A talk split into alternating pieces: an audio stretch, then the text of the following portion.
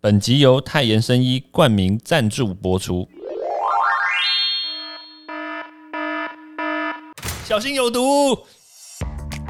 是送行者许一飞，日本认证这个送行者，对吧？哎，这是有一个执照的哦。不是因为你做做了多大的排场，就表示你们感情好不好？所以，与其身后做很多很多，不如你现在你有钱办那么大场告别式，你不如把这个钱赶快带你家人出去玩，或者是及时的付出。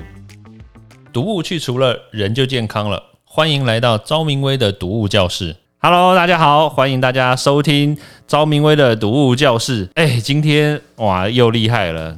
今天我们邀请到的这一位呢，他不仅是带有颜值啊，而且呢，他自己本身的这个职业也是特别的厉害哦。哦，我们这个。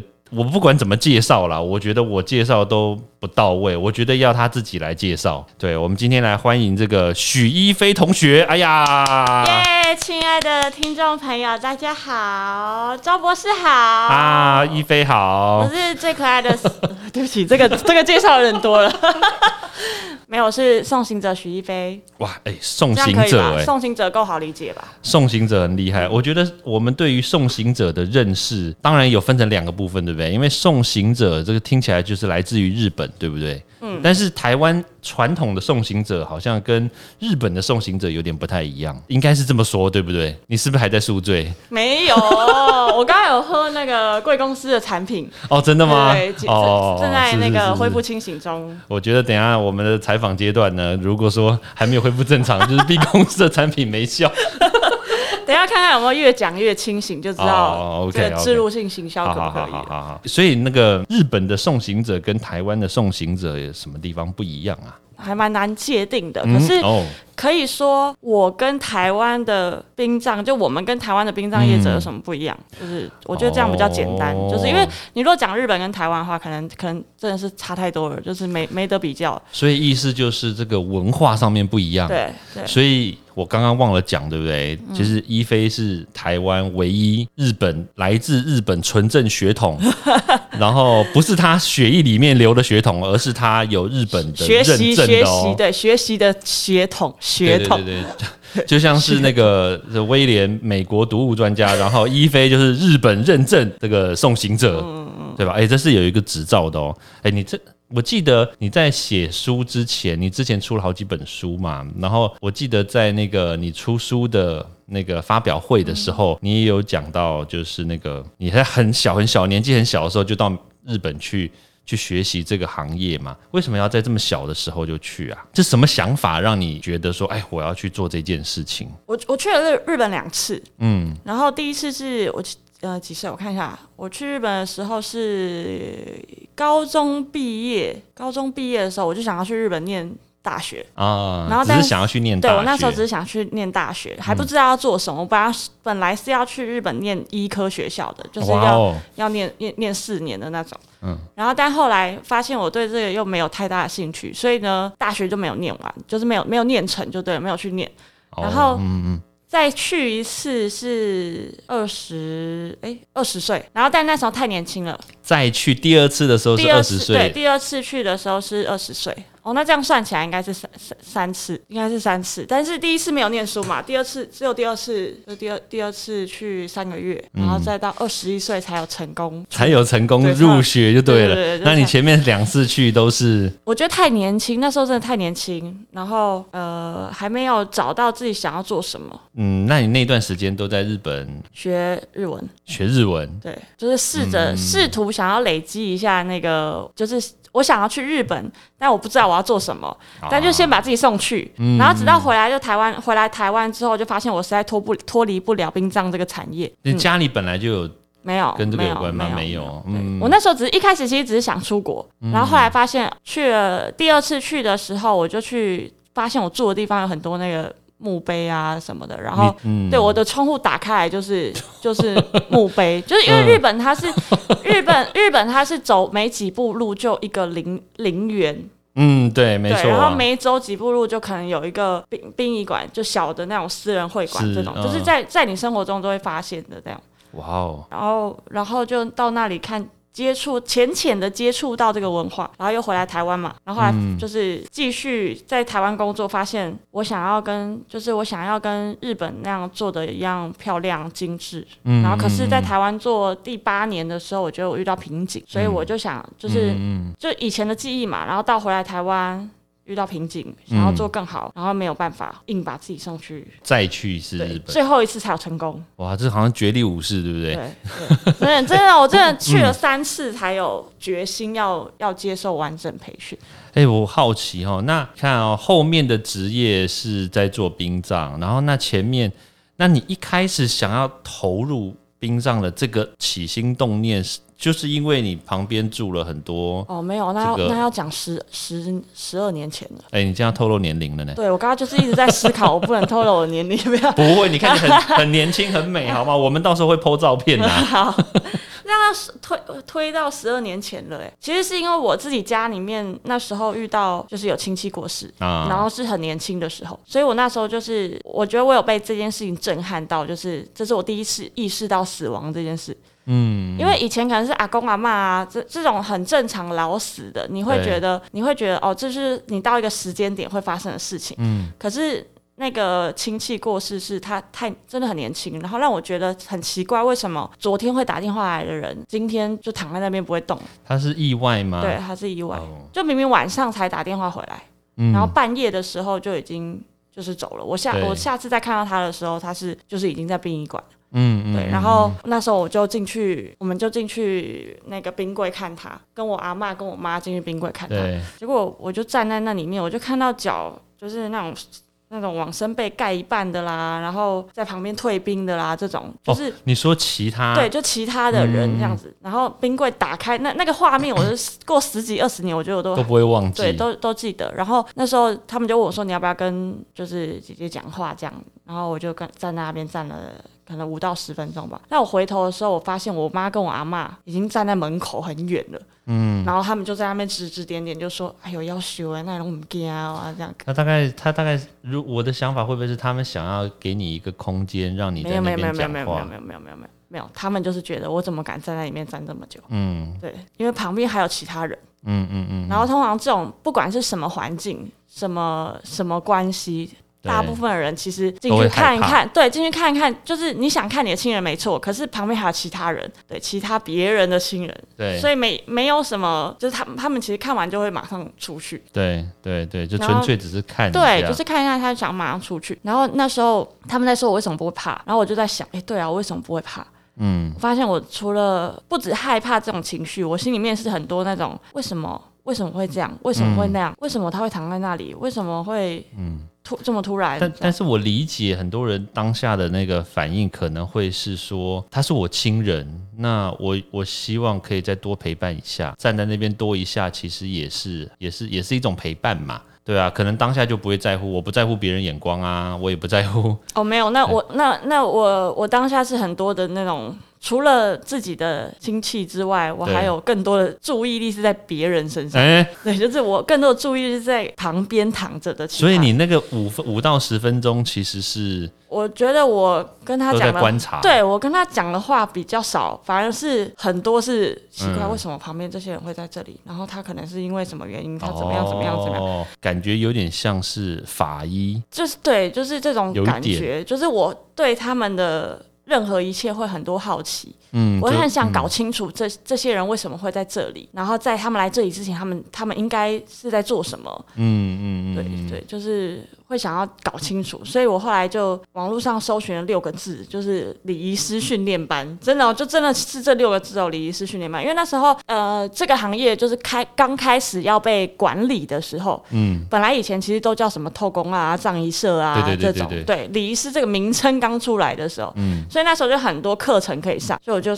从哎十五岁吧，我十五岁开始上课。但是那个是在台湾，那个在台湾，对，十五岁就开始上课，然后十六岁考到证照，就是第一张证照这样，然后就开始进入这个行业工作。第一开始的工作其实很简单，就是扫垃圾啊，烧金纸啊，端端茶水啊，当小妹的对，当小妹，对对对，然后再接触遗体，然后接触遗体。我就我看一下，我接触 ET 几年，三年我就进其另外的大公司。嗯嗯嗯嗯因为我发现我就就很喜欢接触 ET，，真的，这个也是不是每一个人都做得到的事情。对，就是找到另类的、另外的人生方向、兴趣。哎，我想我刚刚想到一个问题哦，这个问题我们之前没有聊过，就是你有没有遇过？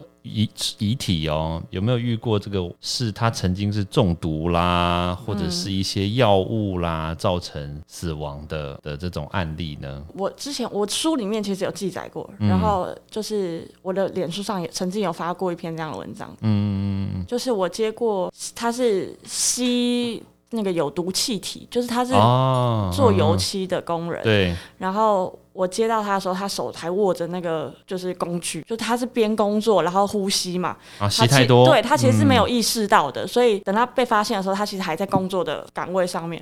然后那是我第一次，我第一次看到像那个电影里面演的一样，就是我们帮他翻身要协助法医相验嘛，流出来的血真的是像墨墨汁那样。对我以为电视电视上可能是骗人的还是什么的，可是我第一次看到真的是，即便他已经就是离开了，嗯嗯嗯，他的血真的是。就像墨汁一样黑色。对啊，因为这个确实是就就中毒嘛，然后他当下可能像像油漆工的话，他吸的那种毒气应该都是他瞬间先会晕倒，因为吸不到氧气嘛，所以血才会变黑色，然后晕倒，晕倒了以后就撞击或什么的。对，就他他是趴在地板上，对对对对，然后就就没办法了。所以天哪，我那时候就打了一篇文章，就是我觉得很就是情何以堪，他死于他赖以为生的呼吸。对呀。对，就是，而且他还在工作，而且是赖以为生的工作，哎，对，就是他，他可能自己都他没有意识到，不知不觉，对，对，对，这个，这个我能够讲，是因为就他就有在我脸书上面跟文章记记录，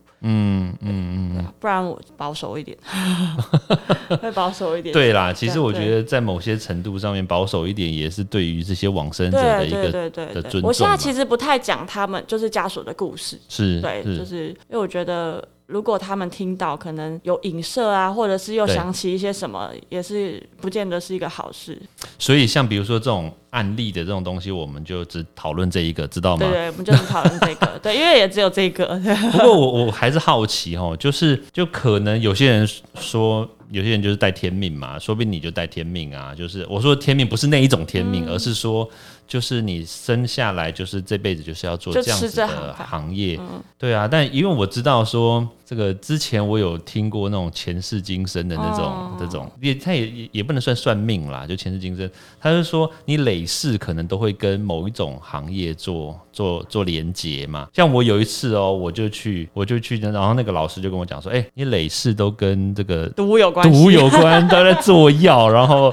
然后要不然就是贩毒，要不然就是那个就是那种做那种跟生物制药有关的事情。然后我在想，说不定你可能也是这样子的的这种类别。对，我觉得可能。对，不然嗯，不然的话不会说，哎，你对于这个行业会特别的熟悉，然后特别的有亲切感，然后你会想要去做这件事情。对啊，所以你后来到日本去之后，然后前面都在学日文嘛，然后后来就是什么情况下突然？起心动念就是，哎，我也想要去学日跟日跟台湾不一样的这种文化的殡葬呢。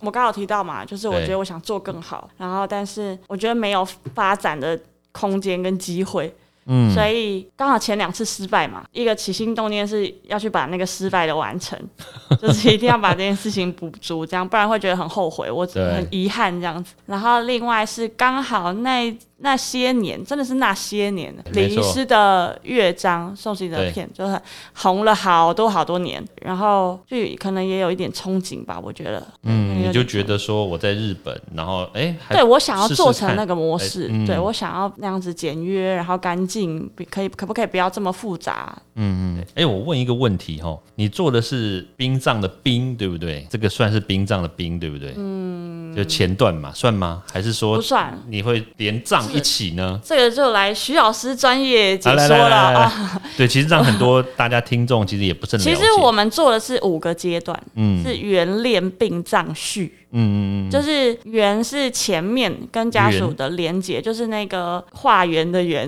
缘 对化缘的缘，就是跟家属的连接情感跟这个王者的缘分开始，这样。如果用用通俗一点讲的话，这样可能比较好理解。然后恋其实就是事情发生往生，事情发生当下跟遗体相关的事情。病的话就是停灵的这段过程，嗯，就是你要到殡仪馆去拜拜啊，这些叫做停病期间。对，所以殡仪馆嘛，就是祭拜的这些事情。然后殡葬就是你要放放入塔位，还是你要选择呃自然葬，或者是你要去哪里，就是骨灰要。存在哪里？这样，那后面一个续，其实就是跟家属的后续的呃情感延续。嗯，对，还有呃，可能要长期陪伴他们啦，疗愈啊，开办一些课程啊。其实我们做的是这五个阶段，不是只有一个而已。哇哦，对，看起来徐老师酒醒了。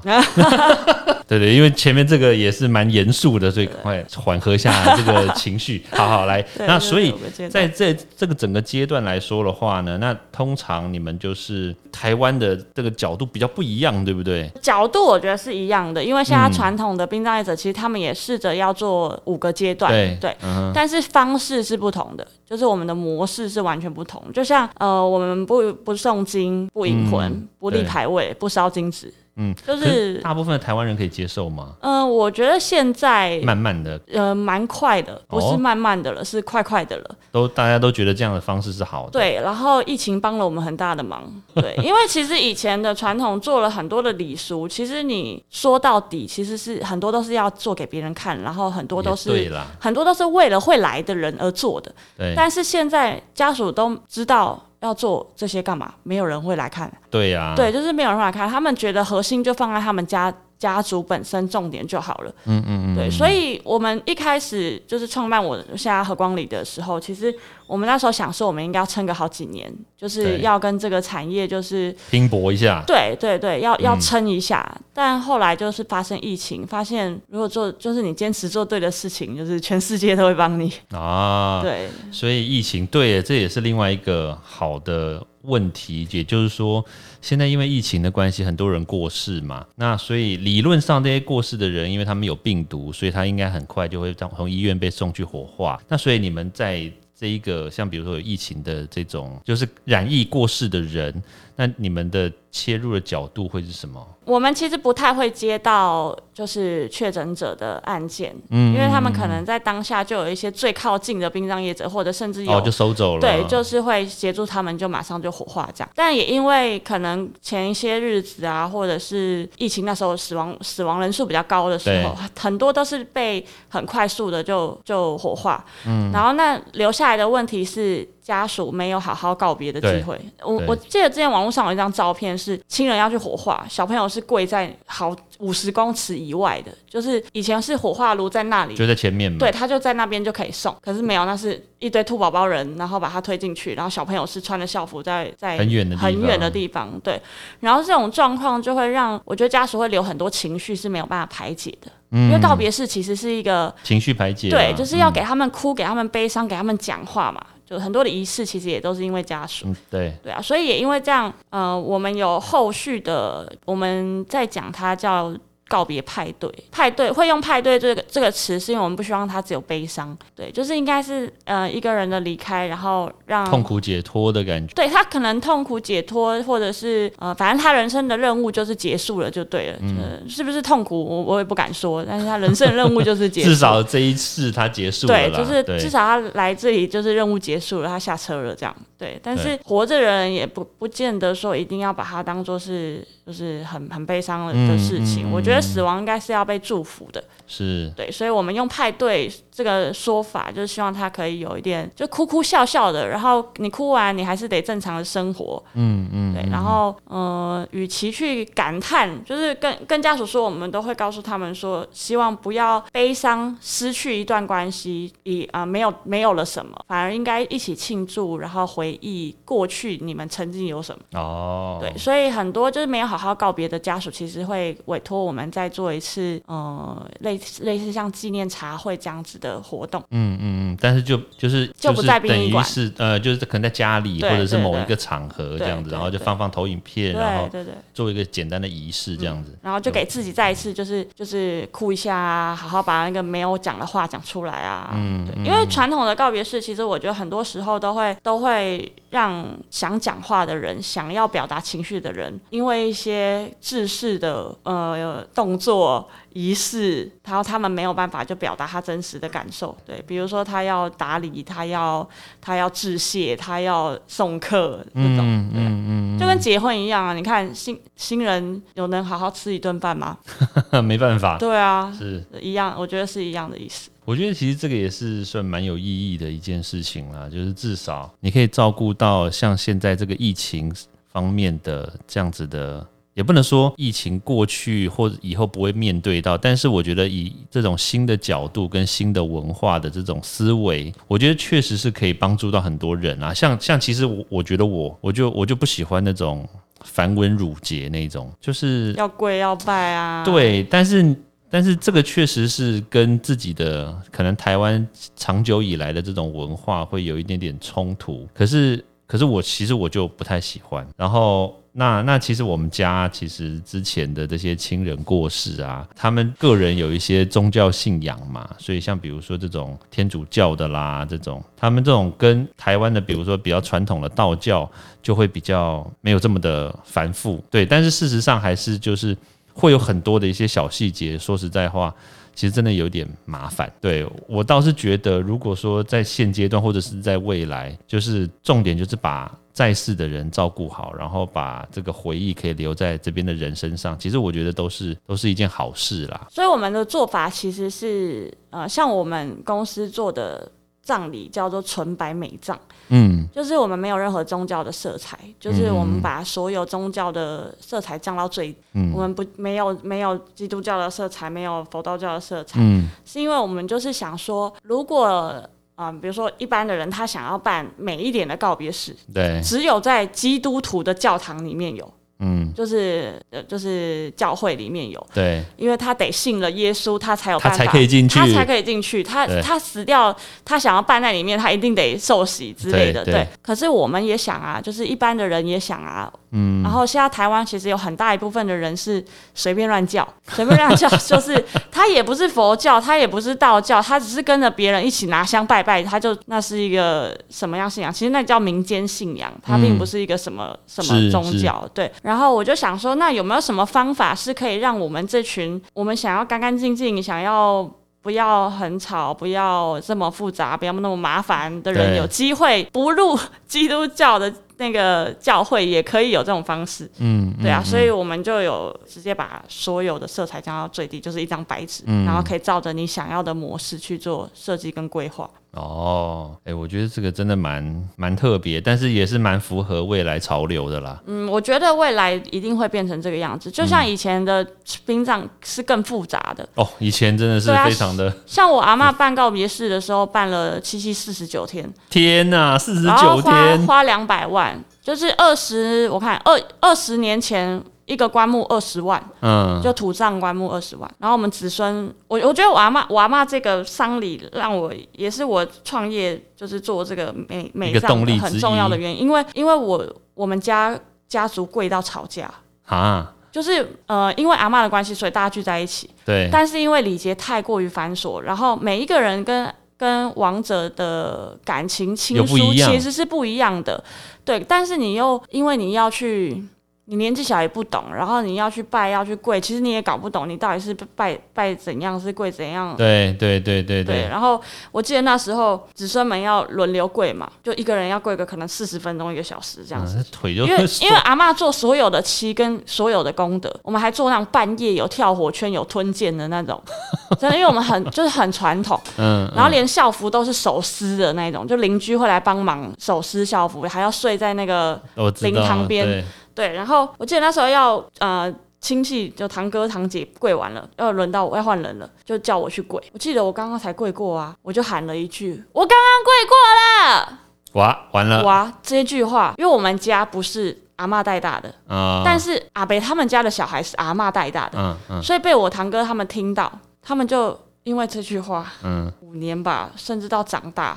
都不讲话了，感情都不好啊！真的，这个也所以我觉得这是不是丧失了丧礼的意义？然后这也不是阿妈往生希望看到的。对呀，对，所以我阿妈的丧礼让我就是很感触很多，感触很深，尤尤其越大越深。就是我们家到我很就是长了很大，然后进了这个行业，真的是才慢慢去磨合沟通，我们家才就是走到阿妈想要的那个样子。嗯嗯嗯，不然其实是。不讲话的，真的是可以说是老死不相往来。我觉得这个有时候啦，这种这种繁文缛节的这种东西，确实会让在世的人一来麻烦，二来就是你如果没做好，哎，大家开始比较，话对啊，还比来比去的，就就。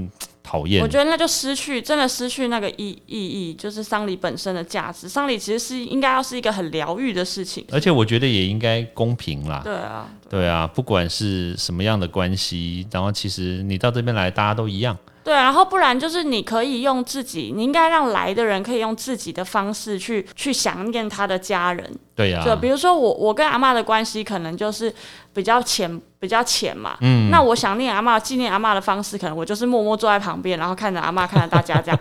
然后，那我堂哥他们可能跟阿妈感情好，他阿他就会摸阿妈的那个棺木，就是很舍不得这样。那也没有说你摸了我一定要摸，或者是我坐在这边你不能坐在这边，对啊。所以，所以这回想起来，我还会觉得还好，我们家族现在感情是好的，不然真的是太就一场丧礼就会真的影响整个家族太大了。对。确实是这样子，对啊，我觉得确实啦，在现在这种阶段，然后还有就是每一个人的这种状况之下，本来就是会有不一样的这种这种往生者的思念的方式嘛。其实我以前在美国念书的时候，我参加过就是美国人的这种丧礼。他们其实就真的很简单，他们就是那个大草原。诶，我有有一次是在草原，对草这不是草原呐，它其实也是墓园啦，墓园，但它墓园外面有那种草皮绿草皮，然后大家就放的椅子，然后就坐在那个地方，然后。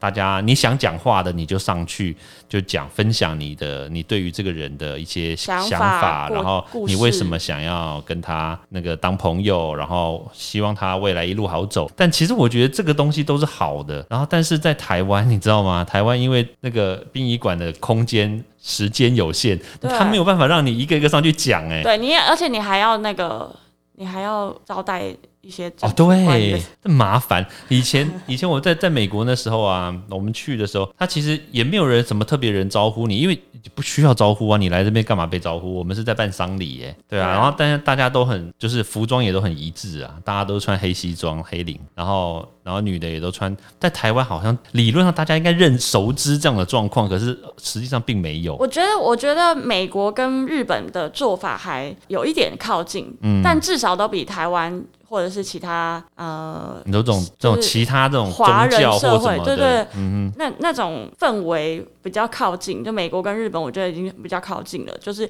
日本他们就是呃穿的干干净净的西装，然后。呃，他们连就是丧去参加丧礼都有规规定要穿什么衣服，要拎什么包这样，然后还要带金珠破链，嗯，就它是一个很正式的。然后小朋友如果去参加丧礼，没有正式服装的话，就要穿学校的制服，嗯对，穿制服，对，就穿学校的制服。然后现场就看了就是很干净，然后大家也就是很肃庄严肃穆，很有礼节这样子。对。然后，但是他你看他们表现的这样子，他们也只有三天，嗯，他们也只有三天，但是他们可以把。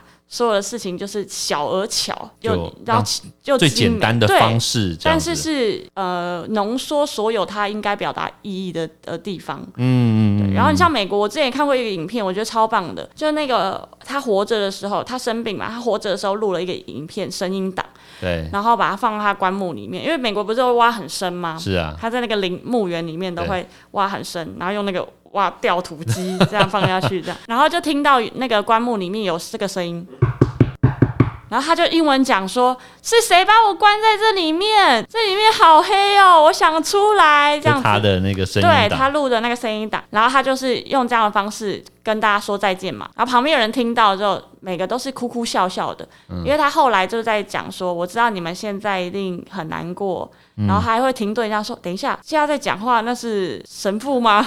就是他会在里面，就是想象外面的样子，先录了一个音档，然后他的家人，外面的家人就围在那个旁边，然后就是又笑又哭，然后就互相点头，就是他怎么连死掉了都那么皮呀？就是就是大家知道这是他活着的样子。对。可是我觉得很多时候，我们过去办的告别式都会是让人家来看你怎么死。对。就是我我我对我们想要表达的是，你知道我这一生怎么活过。对。对，不是想要让大家知道你怎么死的，是是是是是是，所以这是我们一直在努力的地方。至少告诉大家他曾经怎么活过，我觉得这个才是重要嘛，因为未来会留在大家心里面的记忆里面的是他以前活着的样子。对啊，对啊，他并不希望人家看他丧礼最后是啊，天哪，对啊，都是那个样子，冷冰冰的样子。对啊，而且怎么看都都一样，就是你这一场跟隔壁那一场可能也 差不多。